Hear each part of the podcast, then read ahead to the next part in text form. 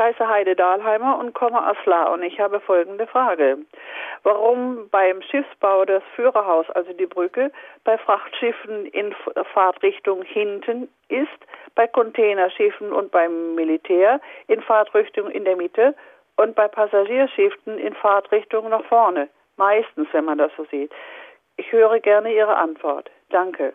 Wenn sich Schiffsbauer fragen, wo soll die Brücke hin, dann gibt es mehrere Kriterien und das wichtigste Kriterium ist, wo steuert es sich am angenehmsten.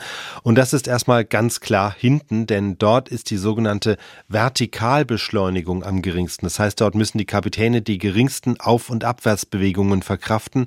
Das ist nicht nur magenfreundlich, sondern erleichtert bei starkem Seegang auch die Steuerung. Warum ist das hinten so angenehm? Da muss man sich die Schiffsbewegungen im Einzelnen anschauen. Die Schiffe bewegen sich im Seegang auf und ab, aber diese Bewegung setzt sich aus mehreren Komponenten zusammen. Zum einen kippt ein Schiff vor und zurück, also der Bug geht hoch, das Heck geht runter und umgekehrt. Und diese Kippbewegung, das ist das sogenannte Stampfen. Und daneben bewegen sich Schiffe aber auch als Ganzes auf und ab und das bezeichnet man als Tauchen. Und diese beiden Bewegungen, Stampfen und Tauchen, die überlagern sich und führen im Ergebnis dazu, dass sie sich vorne im Bug addieren, also verstärken und hinten subtrahieren, also sich eher gegenseitig aufheben. Und das kann man sich klar machen, wenn man sich so ein Schiff vorstellt. Es fährt vorwärts gegen eine Welle. Die Welle hebt nun zum einen das Schiff als Ganzes an, aber aber den Bug ganz besonders stark und deshalb addieren sich vorne die beiden Aufwärtsbewegungen, während das Heck zum selben Zeitpunkt eher nach unten kippt und dadurch die Aufwärtsbewegung des Schiffs ein wenig ausgleicht. Also deshalb ist es hinten grundsätzlich angenehmer, denn das Auf und Ab ist gedämpfter und wo es also möglich ist, baut man das Führerhaus hinten. Das sind dann vor allem die Fracht- und die Containerschiffe. Da geht das ganz gut. Bei anderen Schiffen geht das aber nicht immer, denn da kommen jetzt noch weitere Kriterien ins Spiel.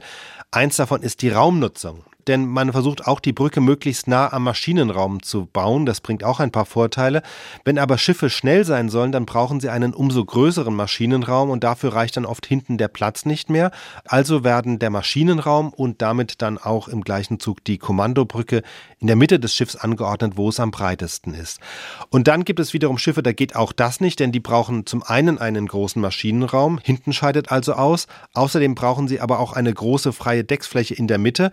Das sind zum Beispiel Passagierschiffe, wo sich die Passagiere bewegen sollen, zum anderen aber auch Schwergutfrachter, wo die Deckfläche für die Frachten oder für die Kräne benötigt wird. Und in diesen Fällen, wo es also hinten nicht geht und in der Mitte auch nicht geht, in diesen Fällen wird die Brücke trotz der ungünstigeren Vertikalbeschleunigung nach vorne gelegt.